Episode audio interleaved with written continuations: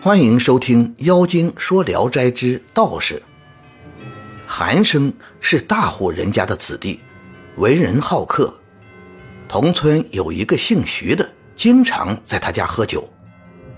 一次，韩生和徐某又在家里宴饮，门外忽然来了个道士，手托着饭钵化缘。仆人们给他钱和粮食，却不要也不走。仆人生气地走开了，不再理他。韩生听见门口击钵的声音响了很久，叫来仆人询问，仆人向他禀报了事情的经过。话还没说完，道士已经径直走了进来。韩生让他入座，道士举手向主客略一致意，就坐下了。韩生简略地问了一下他的来历，得知他住在村东破庙中。便说：“道长什么时候来到村东庙里住下的？我竟一点也不知道，太缺主人的礼数了。”道士回答说：“小道刚来此地不久，跟人没有什么交往。听说您慷慨好客，所以来求杯酒喝。”韩生听说，便斟上酒，让道士举杯畅饮。徐某见道士穿的又脏又破，很瞧不起，傲慢的不大理睬他。韩生也把道士当做一般的江湖食客对待。道士一连喝了二十多杯，方才告辞离去。从此后，韩生每次宴会，道士总是不请自到，见到饭就吃，见到酒就喝。次数多了，韩生也多少有些厌烦起来。一次在酒席上，徐某嘲笑道士说：“道长天天当客人，自己难道一次东道主也不做吗？”道士笑着说：“我和你一样，都是双肩托着一张嘴罢了。”。徐某大为羞惭，无言以对。道士又说：“话虽这样说，但小道。”很早就诚意想邀请了，小道定当尽力准备几杯水酒，聊以报答。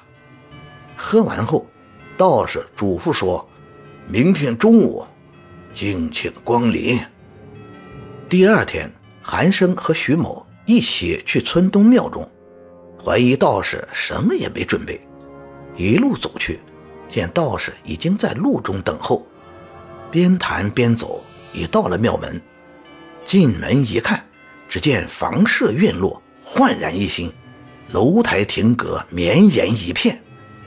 韩徐二人大吃一惊，说：“很久没来这里，这是什么时候建造的？”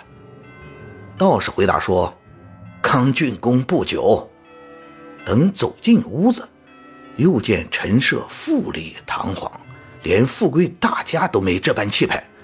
二人。不禁肃然起敬。入席坐下后，往来上菜斟酒的都是些十几岁的聪明小童，穿着锦衣红鞋，酒香菜美，极为丰盛。饭后又上了些水果，都很珍奇，叫不上名来，盛在用水晶玉石制作的盘里，光滑晶莹，照亮了案几床榻。又用大玻璃杯盛酒，杯子周长一尺多。这时道士命小童说：“去叫石家姐妹来。”小童去了不一会儿，便见有两个美人进来，一个细高，犹如风摆弱柳；另一个身材稍矮，年龄也小。二人都眉无多姿，俊俏无比。道士命他们唱歌劝酒。年小的那个击节儿歌，高个的吹着洞箫伴奏，声音清细嘹亮。一首歌唱完，道士举杯劝酒，喝完后命小童都斟上，回头看着二女说：“美人很久没有跳舞了，还能跳吗？”话刚说完，便有童仆在地上铺下了毛毡，两个美人在毡上翩翩对舞起来。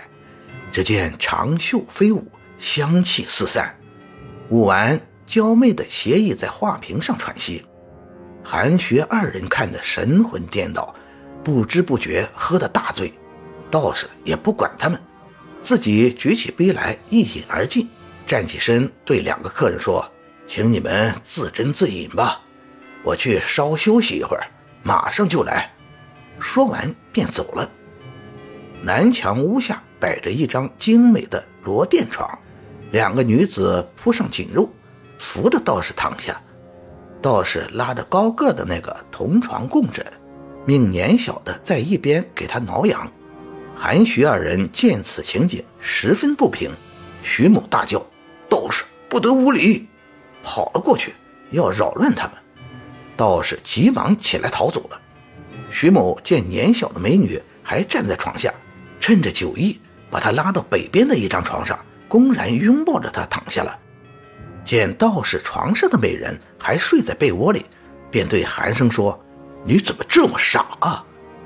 韩生听了，径直上了道士的床，想跟那美女亲热，却见她沉沉睡去，搬也搬不动，便搂抱着她睡着了。